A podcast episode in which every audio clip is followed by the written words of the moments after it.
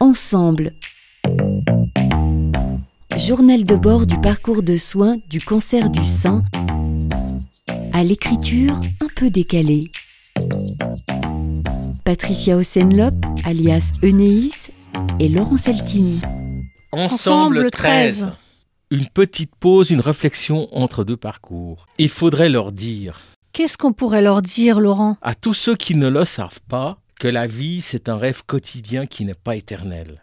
Quoi encore, Laurent? Le temps fuit vers l'avant sans détour ni retour. Baudelaire disait que le temps est un joueur avide qui gagne sans tricher à tout coup. Que vous soyez de Rome, de Paris ou d'ailleurs, vous partirez quand même.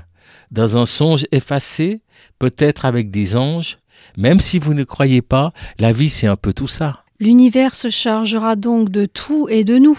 Oui, la vie c'est quoi? Parfois je ne le sais pas. Hein.